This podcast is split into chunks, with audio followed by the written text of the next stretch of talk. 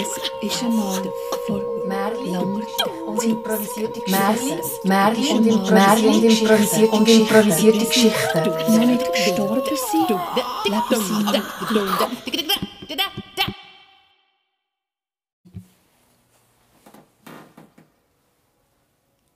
Also ich freue mich, dass ihr seid hierher gekommen. Es ist jetzt ein bisschen familiär.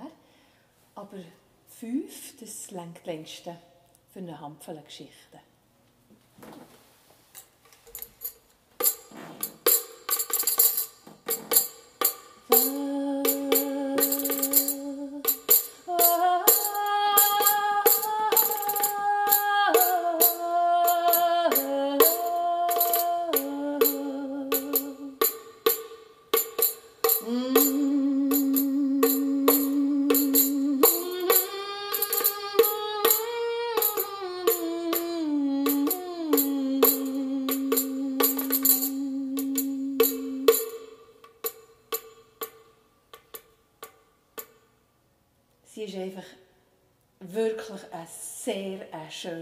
Frau.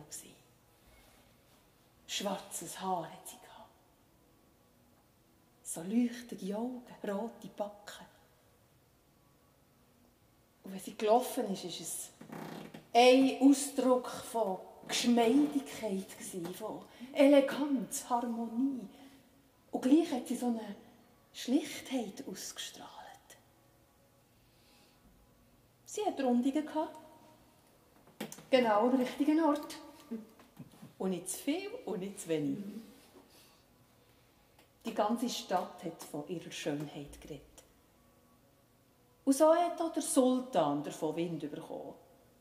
Und der Sultan der ist sowieso gerne unter die Leute gegangen. Dann hat er die auch einfache Kleider angelegt. Hat dem Wesir gesagt, er soll zu allem schauen und hat sich ein unter das Volk gemischt. Und jetzt hat es einen Wunder genommen, ob er die Frau auch gesehen er sie auch so schön findet, wie alle sagen. Er ist also in die Stadt gegangen. Und tatsächlich, auf dem Bazar hat er sie gesehen. Hinter einem Stand ist sie gestanden, hat Früchte verkauft. Und er musste sagen, sie ist wunderschön. Er ist den ganzen Nachmittag dort in sicherer Entfernung gestanden und hat sie angeschaut. Ihre Bewegungen, wenn sie jemandem Früchte eingepackt hat. Ihr Lachen. Und nachher am Abend, als sie heim ist, ist er ihr hinten nachgeschlichen. Für zu schauen, wo sie wohnt. Und am nächsten Tag hat er der Wesir vorbeigeschickt mit Geschenk und ihm aufgetragen, er soll beim Vater von dieser wunderschönen Frau in seinem Namen um die Hand anhalten. Der Vater von der Fatima, so hat sie geheissen, war ein einfacher Mann und der war erstaunt, dass der Sultan seine Tochter heiraten will. Er hat natürlich nichts dagegen einzuwenden, hat aber gesagt, seine Tochter müsse einverstanden sein. Und so hat man Fatima geholt und der Wesir hat ihr das Angebot unterbreitet. Fatima hat gesagt, es freut mich, dass der Sultan mich heiraten will. Aber kann er denn ein Handwerk? Ähm, ähm, der Wesir hat grosse Augen gemacht. Also, er kann gut regieren. regieren. Hm. Fatima ist aufrecht hergestanden. Ihr Blick war klar, ihre Stimme auch. Ich heirate den Sultan gern, aber erst, wenn er ein anständiges Handwerk gelernt hat. Mit diesem Bericht hat der Wesir in Palast zurück müssen. Der Sultan hat etwas anderes erwartet. Aber er war noch jung und ein gewungeliger Mensch. Und irgendwie hat ihm das gefallen. So. Eine Frau, die umworben sein gut. Ein Handwerk. Das kann ich schon. Er hat dem Wesir wieder sein Geschäft übergeben, hat die einfachen Kleider angelegt und ist aber in die Stadt, ins Handwerkerviertel. Und hat sich ein bisschen. Er ist dann als erstes bei einem Schmied hineingegangen. Oi, oi, oi, oi, oi, oi. Hat das einen Hitz gehabt dort drinnen. Und hat dem Schmied ein zugeschaut, wie er den schweren Hammer gelüpft hat. Oh, der Schmied hat so ein schwarzes, russiges Gesicht gehabt. Irgendwie hat es mir gedacht, es gäbe sicher noch ein anderes Handwerk, das vielleicht ein bisschen sauberer ist. Und unter uns gesagt, also den Hammer hat der Sultan auch nicht einmal bewegen Er ist dann ein paar Strassen weiter zu einem Schreiner gekommen. Dort ist Schreiner. Es hat sofort fein nach Holz geschmückt. Er hat dem Schreiner ein zugeschaut. Er dachte, oh, das könnte ich mir da vorstellen. Hier, der Schreiner war gerade am Sagen. Am Sagen, am Sagen, am Sagen. Und dann hat der Sultan bisschen genauer hergeschaut und da fällt ihm auf, dass der Schreiner an jeder Hand nur noch vier Finger hat. der Sultan hat gefunden, es sei ihm jetzt doch ein, ein gefährliches Handwerk. Er hätte gerne an jedem Finger einen Ring gedreht. So ist er dann weiter. Und nachher ist er plötzlich vor einem Geschäft von einem Hutmacher gestanden. Er ist rein. Das hat ihm sofort gefallen. Die schönen Fäße, die wunderbaren Stoffe. Er hat nur kurz dem Hutmacher zugeschaut und er hat ihn schon gefragt, ob er einen Lehrling brauchen könnte. Und der Hutmacher hat ihn genommen. Von dann an ist der Sultan jeden Tag ins Handwerkershäuschen gegangen. Er hat gelernt nähen, er hat gelernt sticken, er hat gelernt, welcher Stoff für was ist. Er hat gelernt zu erkennen, wenn jemand reinkommt, was er für eine Hautgröße braucht. Angestellt. Und es ist gar nicht lang gegangen, haben seine Hüte mindestens so gut gepasst wie die vom Meister. Und es ist gar nicht lang gegangen, hat er Bau exakter genäht als der Meister. Und es ist gar nicht lang gegangen, sind die Verzierungen von seinen Hüten viel schöner als die vom Meister. Und so hat er gesagt, es ist Zeit, dass du deine letzte Arbeit machst, dein Meisterstück.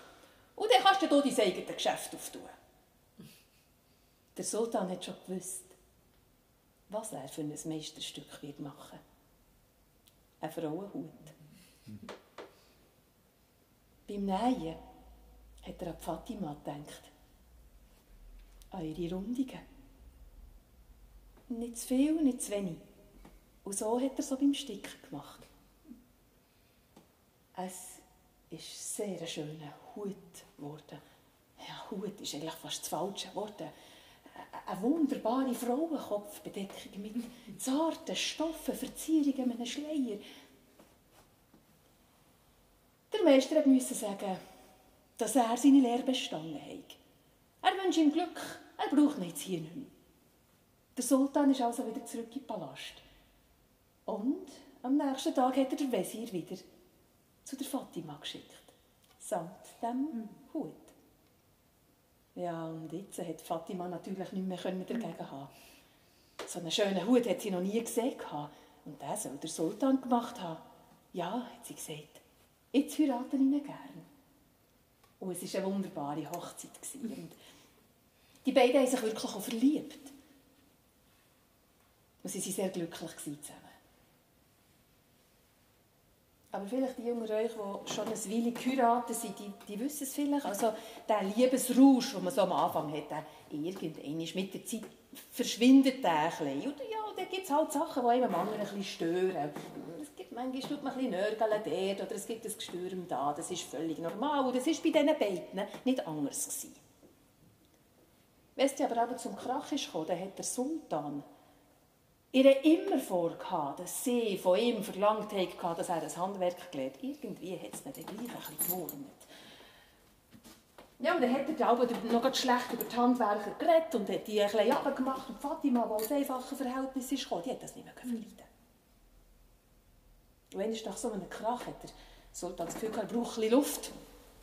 Er hat dem Wesir gesagt, er gehe ein bisschen in die Stadt runter er soll zu seinem Geschäft schauen. Da. Dann muss man wieder ein bisschen andere Luft schmecken und wer weiß, vielleicht bleibt er gerade über Nacht weg. Der Sultan ist also in die Stadt runter. Aber wenn er sonst in die Stadt ist, dann waren seine Sinne offen. Dann hat er aber geschaut und gelost und wollte die Stimmung spüren, die im Volk ist. Jetzt aber waren seine Sinne zu, weil das Einzige, was er gespürt hat, war Ärger und Wut. Und so hat er gar nicht gemerkt, dass er plötzlich in einer Luschengegend gelandet ist. Und einmal war er in einer feisteren Gasse. Zwei Männer haben ihn gepackt. In einen Hauseingang zerrt. In einen feisteren Gang rein, einen Steckenztür ab. Und haben ihn in ein Kellerloch hineingeschossen. Türen zu. Der Schlüssel hat sich im Schloss gedreht. Als sich die Augen vom Sultan ein an das Feistere gewandt haben, hat er gesehen, dass er nicht einzig war in diesem stinkigen Kellerloch. Sicher ein Dutzend Leute hat es dort noch gehabt. Einer hat schlechter ausgesehen als der andere, einer magerer als der andere. Wo bin ich hier? hat er gefragt. Willkommen im Unglück. Hier ist Endstation, haben sie ihm gesagt. Wir werden hier gefangen gehalten und jeden Tag kommt einer, jemand von uns holen. Und aus dem werden Seifen gemacht. Hm. Seifen aus Menschen.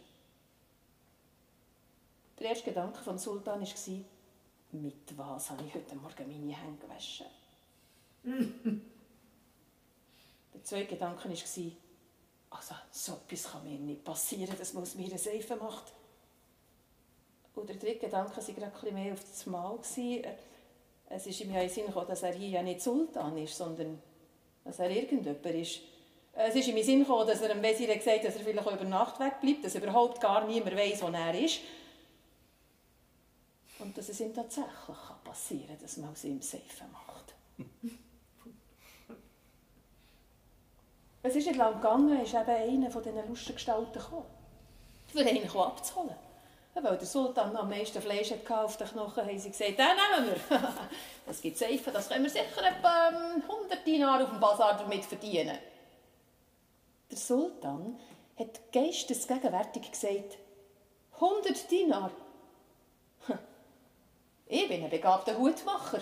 Wenn ich euch einen Hut mache, dann könnt ihr den hm, für 1000 Dinar auf dem Bazar verkaufen. Ich brauche nur ein bisschen Filz, ein bisschen Nadeln, Faden. Die lustigen Gestalten waren zwar lustige Gestalten, aber auf den Kopf geht sie nicht, rechnen haben sie können. Jeden Tag ein Hut. Kein Problem, hat der Sultan gesagt. Und so haben sie Stoff gebracht und Faden und Nadeln. Und der Sultan hat jeden Tag ein Fest genäht. Nur einen einfachen, der nicht zu viel einbringt.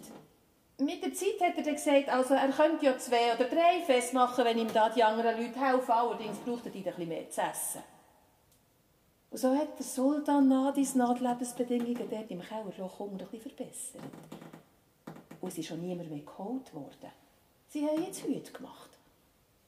Mit der Zeit hat er sie auch noch ein bisschen verzieren und hat ja immer gesagt, dass man es auch ein bisschen teurer verkaufen kann. Und irgendwann ist jetzt gedacht, jetzt ist es Zeit. Und er hat gesagt, ihr könnt euch auch ein Fäß machen. Was sagen ich, ein Fäß? Eine wunderbare Kopfbedeckung für eine Frau, zum Beispiel für die reichste Frau in der Stadt, für die Sultana. Ich brauche ein paar Tage. Aber dafür könnt ihr diesen Hut um das Zehnfache verkaufen. Sie sind darauf eingegangen.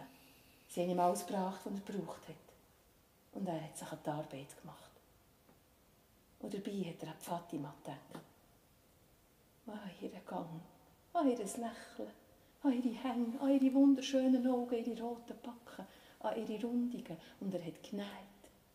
Und die Nadel hat wie von selber den Weg durch den Stoff gefunden und er hat gestickt. Und wie von selber haben sich die harmonischsten Muster ergeben.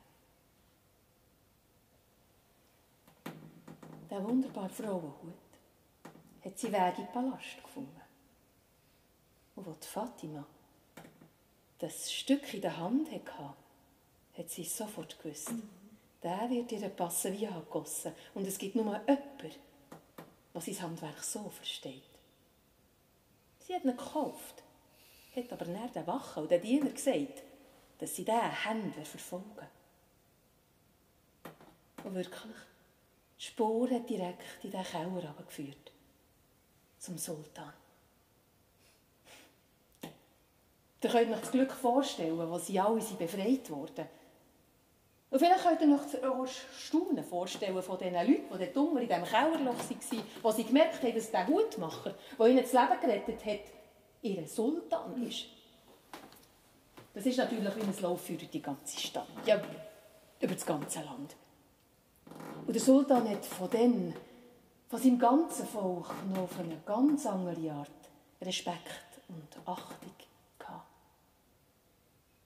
Und der Sultan selber, der hat seiner Frau nie, nie, nie mehr vorgeworfen, dass sie dann von ihm verlangt hat, er müsse das Handwerk lernen.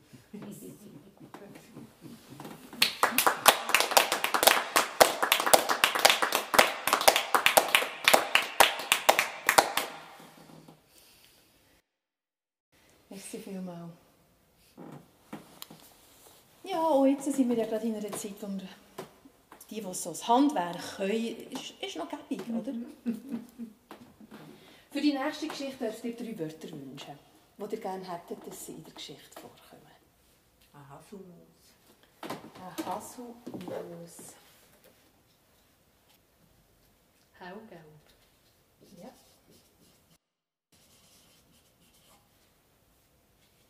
Fuchs Samene egget rundt når vårs dyfosviode. Danke vielmals.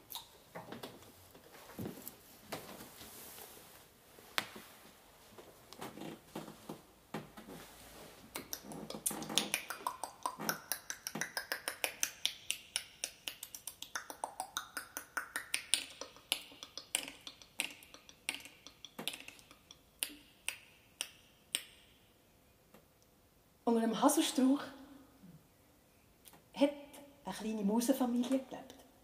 Vater, Mutter, zwei Kinder. Es waren Haselmäuse. Ja, es hat immer genug zu essen gehabt. Und sie haben es schön gehabt, zufrieden, glücklich. Es waren anständige Kinder. Sie haben gefolgt. Ja, manchmal nicht, aber ja, einfach so im Rahmen, gerade so richtig. Vatermaus und Muttermaus haben sich gerne gehabt. Und wie gesagt, ging genug zu essen. Die Nachbarn waren weit weg genug, sie haben ihre Ruhe gehabt. Und das Wetter, das Klima war eigentlich sehr angenehm. Und für sie hat es ewig so weitergehen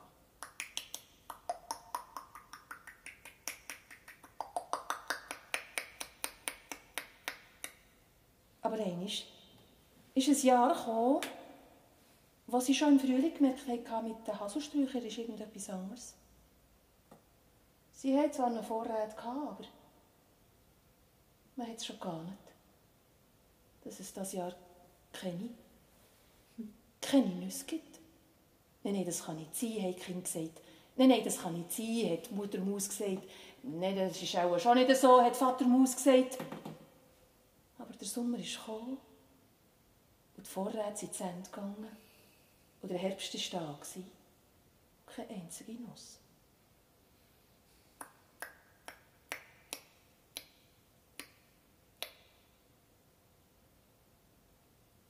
Eine Woche lang haben sie so ohne Essen ausgehalten. Sie waren alle sehr tapfer. Und dann haben die Kinder nur noch gerannt. Und sie sind dünner geworden. Die Mutter hat gesagt, wir müssen etwas anderes essen. Es gibt Mäuse, die essen Käse. Das sind Stadtmäuse, hat der Vater sofort gesagt. Mit denen wollen wir nichts zu tun haben. Aber wir wollen ja nicht verhungern, hat die Mutter gesagt. Und die Kinder haben gesagt, es ist Käse. Ach, es gibt's hier nicht. Da müssen wir in die Stadt gehen. In der Stadt gibt es Stadtmäuse und sonst ganz viele gefährliche Sachen. Der Vatermaus ist noch nicht gefuchsteufels wild geworden, aber doch so energisch, wie es die Kinder noch nie gesehen haben. Verschüchtert, abgemagert. Sie sind dort gehöckelt. Und haben die Mutter angeschaut, um Hilfe angefleht. Die Mutter hat nicht mehr viel gesagt, sondern am anderen Morgen war sie parat. Zwei kleine Säckchen für ihre Kinder, ein Bündel für den Mann, eins für sie. So, wir zügeln. Wir gehen jetzt in die Stadt, hat sie gesagt. Und ohne nur irgend auf eine Widerrede zu warten, ist sie vorausgeschult. Und die zwei kleinen Mäuschen hingen nachher. Der Vater hat hinten reingepoltert und gewettert, aber was hat er wollen? Ohne Frau und Kind hat er doch nicht dort bleiben und der Hunger hat ihn noch gelagert. Er hat auf dem ganzen Weg in die Stadt nur einmal gefuttert. Und nachher, als sie dort gestanden und die riesigen Häuser gesehen und die Chemien, was daraus rausgeraucht hat, da ist es mir doch ein bisschen Angst und Bang geworden.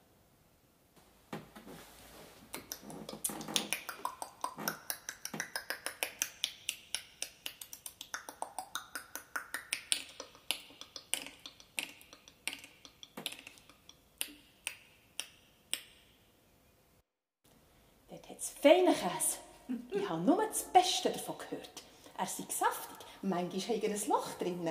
Die Mutter hat angefangen zu blauen vom Himmel oben aber erzählen. Sie hat nicht gewusst, wie Käse wirklich ist. Sie hat gewusst, sie müssen überleben. In der einen Kolonne sind sie in die Stadt hineingemarschiert. Es war mehr Schrecken als Freude. Aber plötzlich hat die Mutter gesagt, dort. Sie hat einen fremden Mausenschwanz irgendwo gesehen verschwinden. Die ganze Familie ist hinten nachgegangen. Und wo sie sind gelandet? Ja, in einem Keller unter. Und die Mäuse hat es Die haben gar nicht Freude gehabt, dass da Sergi aus dem Land daherkommen. Was wollt ihr hier? Von unserem Käse gibt es nichts. Der ist knapp bemessen. Heute hat es sowieso keinen mehr. Vom Speck wollen wir gar nicht reden. Speck, was ist denn das? hat eines der kleinen Mäuschen gesagt, du bist hinten vorgekommen. Und hat grosse, haselnussgrosse Äugel gemacht. Und der Säufer ist ihm schon fast runtergelaufen vor lauter Hunger. Wer bist denn du? Ich, ich, ich habe noch, nicht, noch nie Speck gegessen. Aber das würde ich schon probieren. Ich habe Hunger. Das kleine Musenkind, dem hätte man nicht Nein sagen Die Stadt Müs haben also die Familie aufgenommen. Und sie haben ihnen gezeigt, wie man Käse findet und wie er zu essen ist. Und auch, was Speck ist, wie sie essen.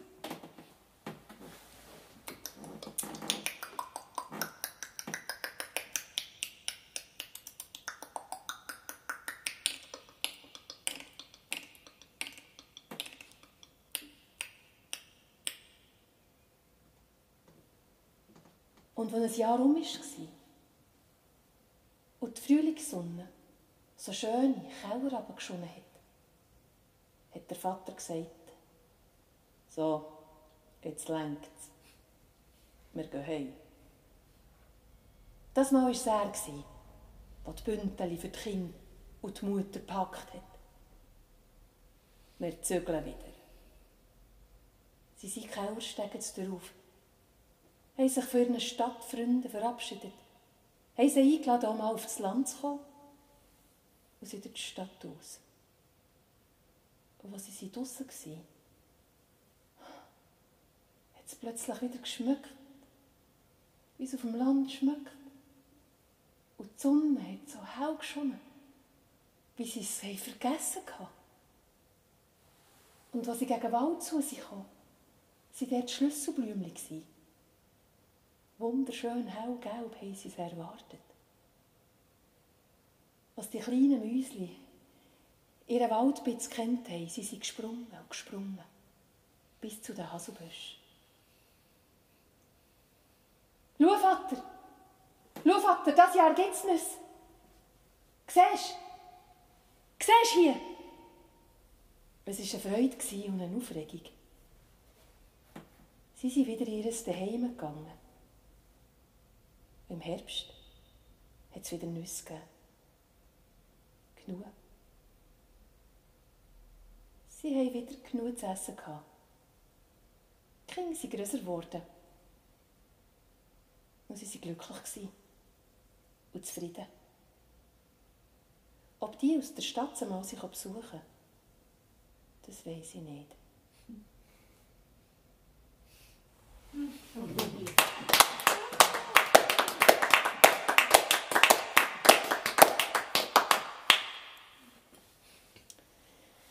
Für die nächste Geschichte hätte ich gerne einen Ausschnitt aus einem Buch, wo man da könnte irgendwo eins auslesen, ein Stückchen vorlesen. Bevor die Kapitulation abgeschlossen war, kam es vor Solothurn zu weiteren Kämpfen und Kampfvorbereitungen. Das läuft schon. Ist nicht nur der Artillerie, Art- Artillerist Friedrich Niklaus Freudenreich. Ah, der Friedrich Niklaus. Friedrich Niklaus Freudenreich. Freudenreich. Ja. Also, wa- was, was ist der? Der, der Artillerist. Der ist bei der Artillerie.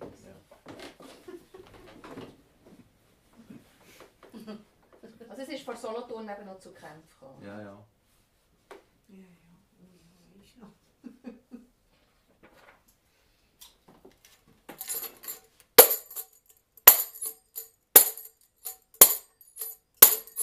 Rechts umkehrt und vorwärts marsch!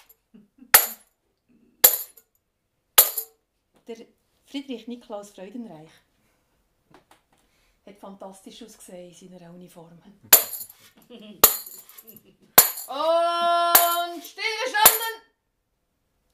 Ja, er ist aufgefallen, ob schon eigentlich alle recht gleich hat ausgesehen, wenn man es einfach so angeschaut hat. Aber er ist irgendwie rausgestochen. Weiss auch nicht, die, die Uniform hat ihn ein bisschen grösser und schöner erscheinen Und er hat es gewusst.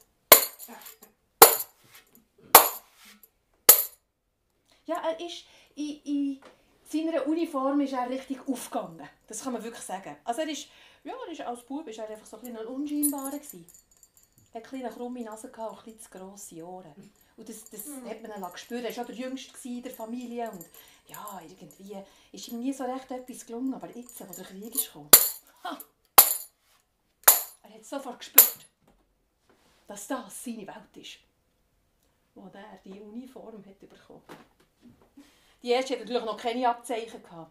Aber schon die, ja, die, die haben irgendwie von seiner Nase abgelenkt. Und die Ohren haben nicht mehr gestört. Nein, er ist, er ist einfach ein bisschen grösser geworden in dieser Uniform. Und, und er ist gerade ganz anders gelaufen. Er hat gerade den Stimmbruch bekommen, als der Uniform hat angelegt hat. Das ist irgendwie gerade zusammengegangen. Ja, er hat so einen Entwicklungsschritt gerade gemacht. Er schon hat das gegeben. Ja, ja, und jetzt mittlerweile hat er natürlich da Abzeichen an seiner Uniform. und wenn so richtig pfeift rechts und links, wenn die Artillerie schießt und wenn das ein hin und her geht und wenn es nach Pulver schmeckt, dann gefällt es ihm besonders gut. Ja, und jetzt hat er aber gehört munkeln, dass es da zu der Kapitulation soll kommen. Friedensverhandlungen sind dem Programm gestanden. Das hat Friedrich Niklaus Freudenreich gar nicht gepasst. Jetzt ist er dort gestanden, in seiner Uniform. Ja, es ist noch dort vor Solothurn, da es ja so Kämpfe äh, nicht mehr rechts. Man hat schon gewusst, es geht am Ende zu. Und er konnte es nicht richtig geniessen. Jetzt ist er vorbei. Wer bin ich denn, wenn das vorbei ist? Wenn ich meine Uniform muss abgeben muss? Ist ihm durch den Kopf gegangen. Ja, seine Befürchtungen sind wahr geworden. Klar, es ist noch ein Zeit gegangen, bis die Verhandlungen abgeschlossen waren. Es hat noch ein paar Paraden gegeben. Er hat auch noch eine Auszeichnung verliehen bekommen. Aber nachher hat man ihm die Hand geschüttelt und gesagt, er könne heimgehen. Er war Stauchen. Auf dem Heimweg.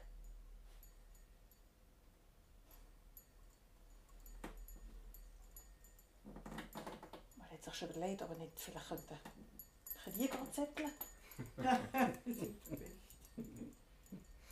Aber das war jetzt seine Stärke, gewesen, sich etwas ausdenken, eine Strategie oder so etwas, das hat er schon gewusst. Als er dort ins Dorf gekommen,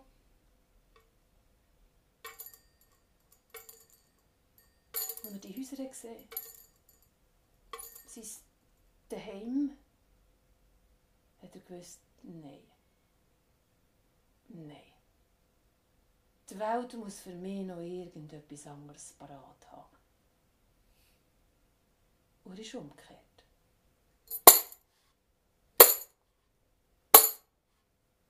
Er ist mit strammem Schritt in die andere Richtung gelaufen. Er ist bis auf Bern. Und dort, wo einer so in einer Uniform gekommen, hat man gesagt, ja, so einen wie ihn können sie hier schon brauchen. Es hat immer so Wegelager, so Gesindel, wo man sich... Er kann ein zum Rechten schauen. Man hat ihm tatsächlich wieder ein Bajonett in die Hand gedrückt. Nach einer anderen Uniform hätte er müssen anlegen aber jetzt hätte er doch wieder patrouillieren Vor allem, wenn sie eingeachtet hat, hätte er an gewissen Orten müssen schauen ob da irgendjemand noch rum ist. An einem Ort ist, wo nicht sein sollte. Er war geschickt. Auf leisen Sohlen hat er sich halb hergeschlichen. Aber wenn er dann die armen Gestalten dort gesehen hat, hat es dann gleich halb ein bisschen gedauert. Ja, und irgendwie war es nicht nicht das, was er sich gewünscht hatte. Er ist doch gerne in der Reihe gestanden und, und ist im gleichen Schritt gelaufen. Also ganz alleine da durch die Pfeisterei, die er niemand sieht.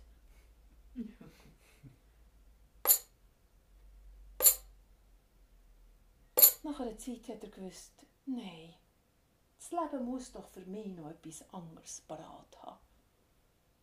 Und er ist mit strammem Schritt zu der Stadt aus. Er ist gelaufen. Durch den ganzen Jura durch. Ins fremde Frankreich über. Bis nach Paris. Ja. Als er dort ist reingekommen war seine Uniform schon sehr abgewetzt. Er hat noch gar nicht mehr schicken und schönem ausgesehen. Er musste bei den Obdachlosen, bei den Wegenlagern unter der Brücke schlafen. Und gleich hat das Paris etwas gehabt. Es war etwas in der Luft, wo er gedacht hat, hier, hier könnte es mir passieren. Und als er einmal gegen das Schloss rauf ist, hat er sie wieder gesehen stehen dort. Die Männer in den Uniformen, in Reihe und Glied. Ja, ja, das ist es. Aber wie? Wie kann er dort herkommen? Nächtelang ist er unter der Brücke gelegen, hat geschlafen und träumt. Für den Tag durch hat er geschaut, wie er zu essen kommen. Aber sein Traum, dass er dort vor dem Schloss Versailles in einer Uniform kann stehen kann, diesen Traum hat er nicht vergessen. Ja, und eines Tages ist es passiert. Ja. Es war eine Winternacht und die Straße schlecht. Ein Schneesturm hat es gegeben. Und die Kutsche, die ist gerade kurz vor der Brücke, von der Straße abgekommen. Ja, und er war dort. Er war parat. Er hat dort geholfen. Er hat das Rädchen wieder dran. Er hat geschaut, dass alles wieder gut kommt. Und am Schluss, als man ihm gesagt hat, wie man ihm danken kann, hat er gesagt, ich brauche nur eine Uniform. Und ein Plätzchen in eurer Garde. Er hat es bekommen. Eine rote Uniform. Wunderschön. Und als er in die hineingeschlafen ist, ist er gerade wieder bisschen grösser geworden. Und bisschen schöner. Die Haare waren zwar schon bisschen grau hinter seinen zu grossen Ohren. Aber dafür hat das Hütchen besonders gut auf den Kopf gepasst und ist ihm nie verrutscht. Bis an sein Lebensende ist er dort gestanden. Jeden Morgen hat er seine Knöpfe poliert. Er ist glücklich bis ans Lebensende in seiner Uniform in Paris vor dem Schloss gestanden.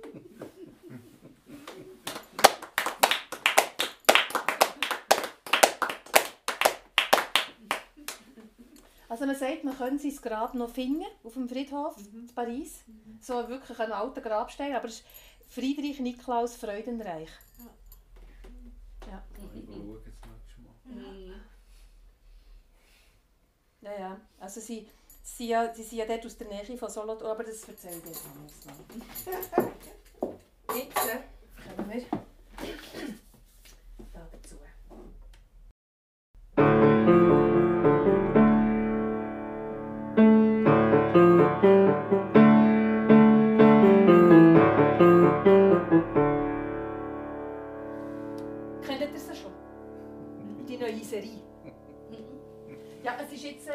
dritte Folge, äh, die vierte Folge, die wir hier hören.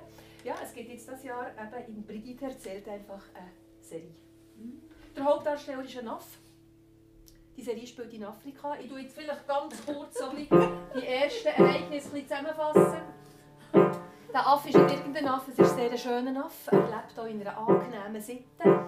Sippeninnen und äh, seine Spezialität ist, für Weibli zu losen.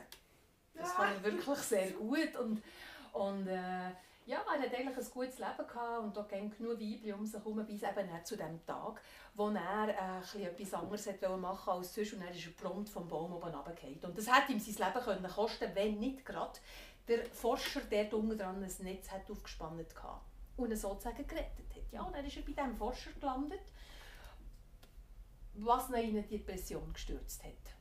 Weil dort hat es nur eine Duschstange gehabt und er dort dran können rumhangeln und keine Weibli zum Lausen. Und es ist zwar dann ein Weibli auftaucht, das ist eine Assistentin zu dem Forscher gekommen, aber die hat es gar nicht mit den Affen gehabt. Sie hat dann zuerst gesagt, ich oder der Affe. Der Forscher hat sich für die Assistentin entschieden, hat den Affe rausgeschossen. Der hat dann zurück zu seiner Sippe wollen, aber die Sippe war verschwunden. Gewesen. Er ist dann wieder zurückgekommen und hat sich dann an dieser Assistentin gerecht. Er hat ihr das Ohr abgebissen. Und die Assistentin hat dann das Lager verlassen. Und der Forscher, der hat sich sehr gefreut, ist der Affe wieder zurückgekommen. das ist jetzt also die momentane Ausgangslage. Die Assistentin ist abgereist. Der Affe hat keine Sippe mehr. Aber immerhin darf dort auf der Forscherstation leben. Und jetzt kommen wir eben zu der nächsten Folge. Und das Mal dürftet ihr den Titel von dieser Folge wünschen. Ich einfach spontan sagen, was. Wie der Affe in die Zahnpasta-Werbung gekommen ist. Also so das Stichwort wäre Zahnpasta-Werbung. An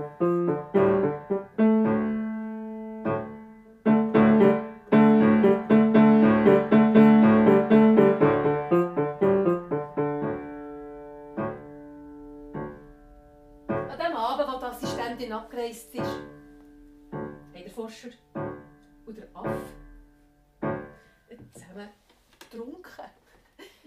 Also bis zu diesem Zeitpunkt hat der Forscher natürlich äh, Alkohol vom Aff versteckt. Aber jetzt an diesem Abend hat er das Gefühl, so ein Schnäpschen tat ihnen beiden gut.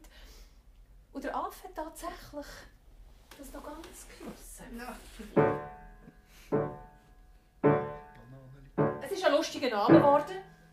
Die beiden sind einander um den Hals gefallen. Einfach, als er der Affe wollte, den Forscher so zu gerechten Blusen. Ja, hat er doch gefunden, er soll jetzt wieder ein bisschen in die Dusche an die Duschstange hängen und dann gehen wir schlafen. Die Assistentin ist heimgeflogen. Aber das hat sie natürlich weder dem Forscher noch dem Aff verziehen, was dort im Dschungel in Afrika passiert ist. Sie hat ihrerseits ihre Rache angefangen zu planen. Für sie war klar, dass der Aff nicht umgeschoren soll davon kommen. Und zwar hat ihre Rache. Ja. Sie hat nicht einfach so äh, im Tod enden oder so etwas Banales. Nein, nein, nein, nein, nein, nein. Sie wollte, dass der Aff aus dem Dschungel wegkommt. Dass er von ihr abhängig ist. Dass sie mit ihm machen kann, was sie will. Und sie hat Pläne geschmiedet.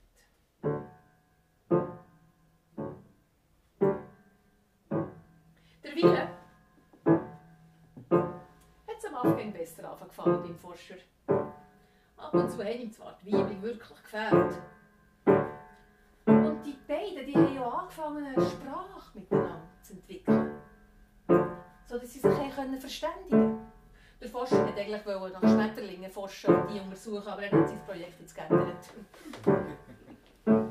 Der Aff ist sein Projekt geworden. Er hat Tagebücher gefüllt, er hat äh, Bilder von ihm gemacht, Filme gedreht. Ja, er hat sogar daran gedacht, ein Dokumentationsfilmteam einzuladen. Er, der Aff. Eine einmalige Serie.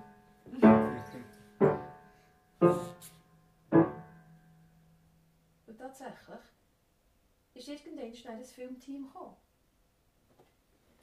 Aber nicht das, was er bestellt hatte.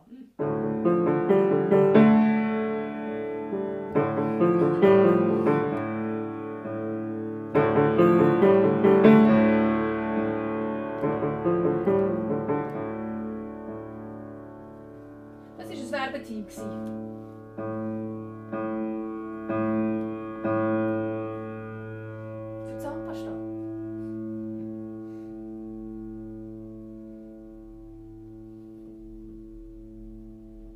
Forscher hat nicht ganz verstanden.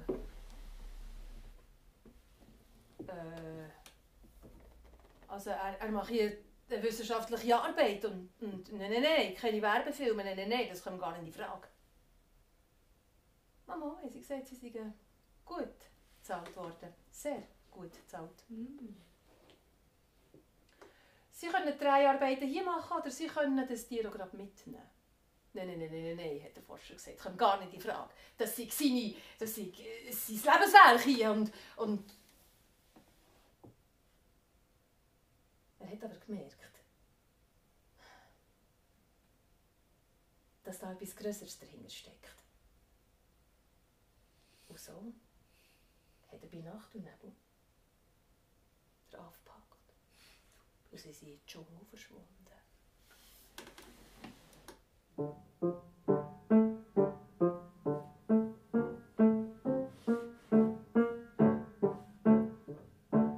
Affe hat begriffen, dass er jetzt ein muss schauen muss.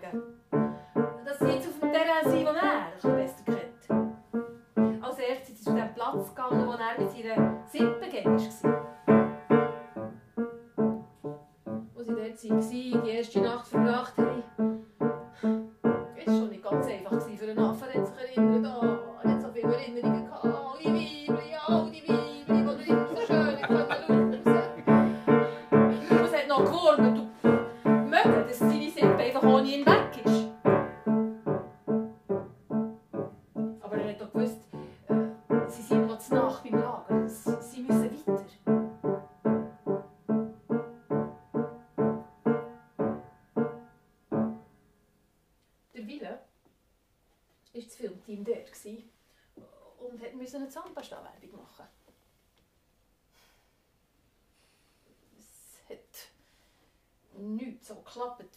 hätten wollen. Und plötzlich Als sie dort noch gewartet haben und gehofft haben, dass der Forscher wieder zurückkommt, werden sie überfallen. Von einer ganzen Sippe von Affen.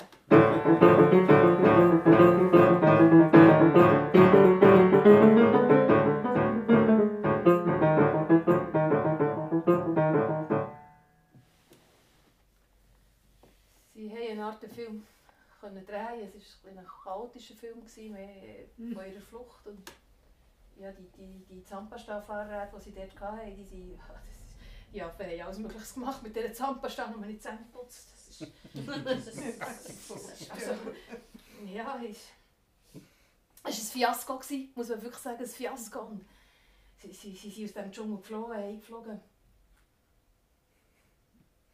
Und die Sippe hat sich dort bei dieser Lagerstation bequem. Wenn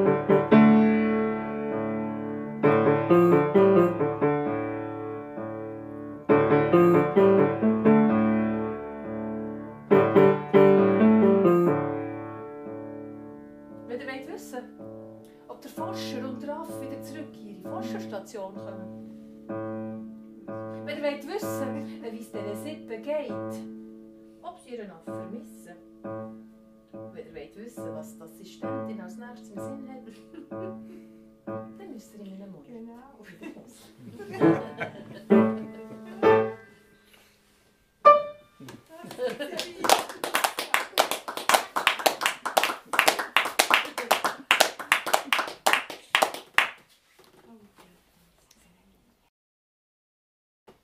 nächste Geschichte ist in dieser Kiste drin. Da kann jemand ein Löschen ziehen, darf jemand eine Geschichte auslesen, die sich da drinnen versteckt. Ist der Joker immer noch drin? Der Joker ist immer noch drin. Wer möchte? Ich möchte den Joker. Gut, Da, gut der wählen. Joker.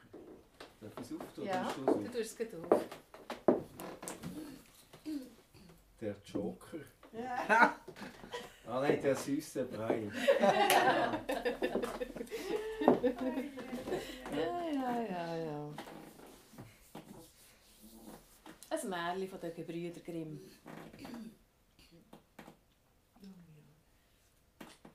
Die war mal Mutter und ihre Tochter. Und die waren arm. So arm, dass sie viel Hunger hatten.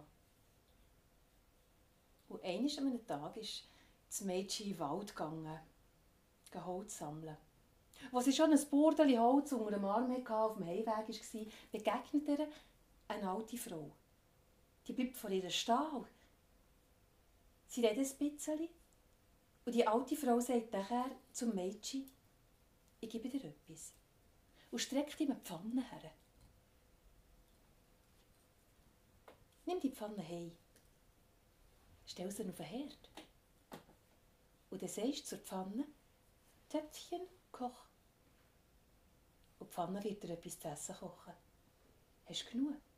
Dann sagst du einfach, Töpfchen, steh. So, jetzt geh heim. Die alte Frau verschwindet im Wald und das Mädchen geht mit einer Pfanne und einem Burdeli Holz heim. Natürlich stellt sie die Pfanne daheim auf den Herd. Und sie hat sich die Wörter gut gemerkt. gehabt. Laut und deutlich sagt sie zu der Pfanne, Töpfchen, koch. Und tatsächlich, in der Pfanne fängt ein wunderbarer Grießbrei an kochen. Und es schmeckt fein. Die Mutter kommt in die Küche hin und sagt, was ist denn da los? Mutter, es gibt zu essen. Die beiden essen Dauer um Dauer, bis sie nicht mehr können. Und als sie genug hatten, steht das Mädchen wieder vor Herd und sagt zu der Pfanne, Töpfchen, steh. Und das Pfanne hört auf kochen. Jetzt haben sie nie mehr Hunger gehabt.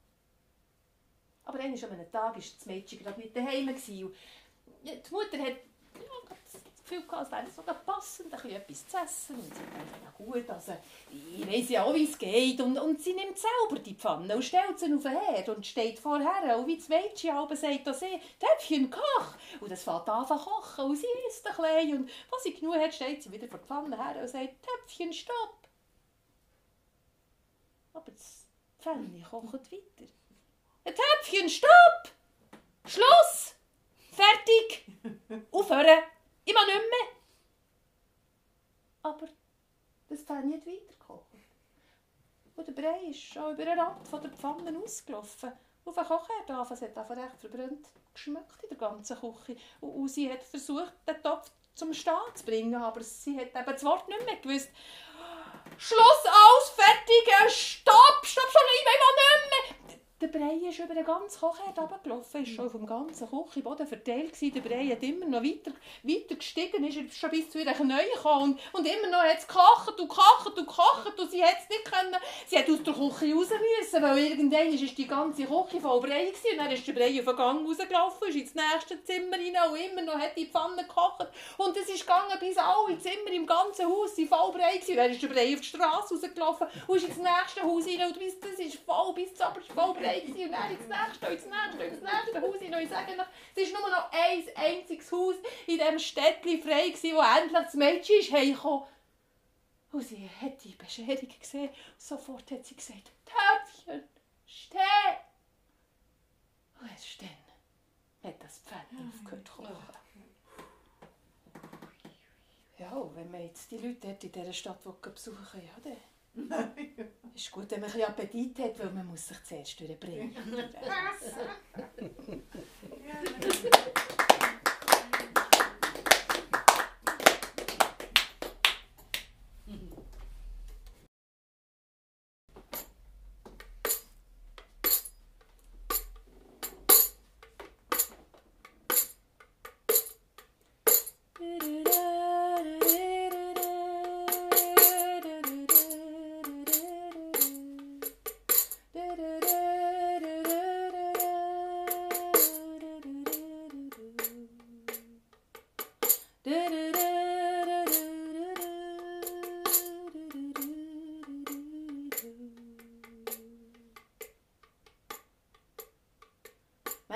gefragt, wie dass ich zu meinen Geschichten komme.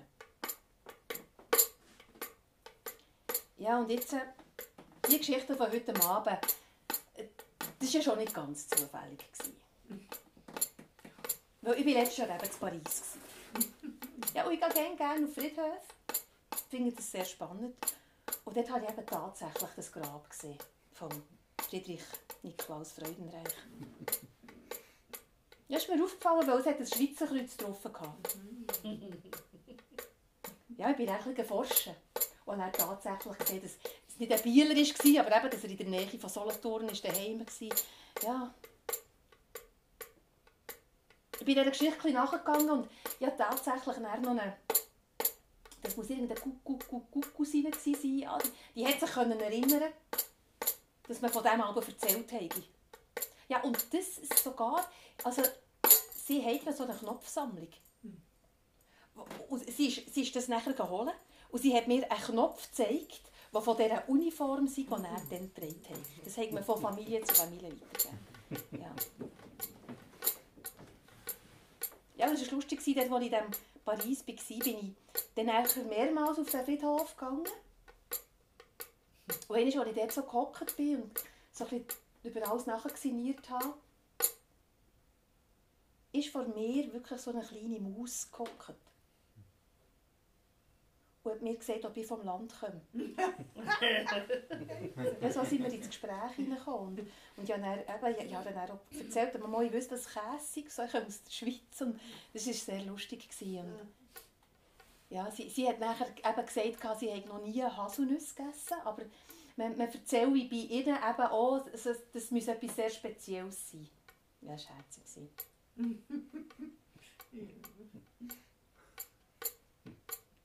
Ja, so kommen Geschichten manchmal einfach ganz unerwartet zu einem, oder? Es dann auch, war an dem Abend, als ich das Müsli hatte, es war wirklich ein spezieller Tag. Also ich, meine, ich weiß nicht, ob euch auch schon mal eine Maus mit euch geredet hat, aber so als Geschichtenerzähler, das passiert einem manchmal. Aber es ist dann gleich aber schon speziell. Und an diesem Abend im Hotel bin ich dort alleine so noch in der Lounge gehockt, an der Bar. Und, und, und ein bisschen weiter hinten ist so eine blond gelockte Frau gehockt. Und als ich dann gesehen habe, dass sie jetzt schon den dritten Whisky bestellt hat, habe ich gedacht, vielleicht hätte sie gut mit jemandem zu reden. Und, und ich habe sie angesprochen. Und, und die war recht verstört. Gewesen. Ja, also, ich habe sie dann auch gefragt, was sie da für eine Verletzung haben. Aha, jetzt. Ja. Es, ich konnte es nicht können glauben, was sie mir erzählt hat. Also, was sie von dem... Ja, also... Eben, es es hat ein bisschen erfunden getönt, wie sie da von Afrika ist hergekommen und ja... Mal irgendetwas von, von, von der, dieser Zusammen... Also, es, es ist ein, ein bisschen merkwürdig gewesen, aber... Ja... Ihr wisst ja jetzt, dass es aus allem eine Geschichte kann geben Genau, genau. Merci.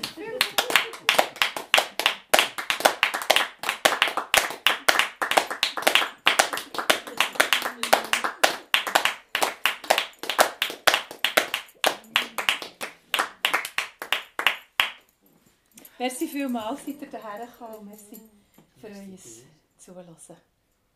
Bleiben wir alle gesungen. Ja.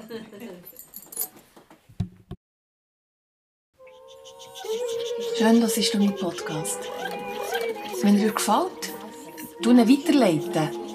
Es ist gut, wenn die Leute ein weniger Nachrichten und ein mehr Geschichten hören. Falls du etwas in die virtuelle Kollektenkasse geben willst, dann zahl doch ein etwas auf das Postcheckkonto 30-126 870-9. Merci.